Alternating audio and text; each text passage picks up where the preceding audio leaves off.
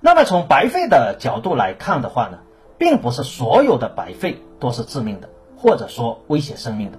我们从影像上观察的话，两边的肺部如果只是出现一些白点或者分散性的一些小区域，说明情况并不严重，身体的免疫系统是能够治愈修复的。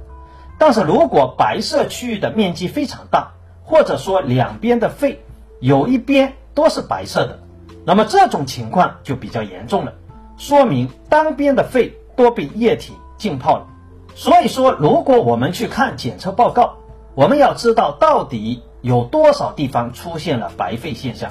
出现的地方越小，患者的愈后就越好；患者出现的白色区域越多，也就意味着越麻烦。当患者的白肺达到一定的程度时候，那么由于肺里面充满了液体，就无法达成氧气和二氧化碳的交换。那么这个时候，我们需要的就是吸氧，因为高浓度的氧可以让多余的那一些正常的肺泡增加它们的运作，增加体内的氧气，而排出里面的二氧化碳。这就是吸氧的一个目的。尤其是在肺部功能受到影响的情况下，能起到短期的辅助作用。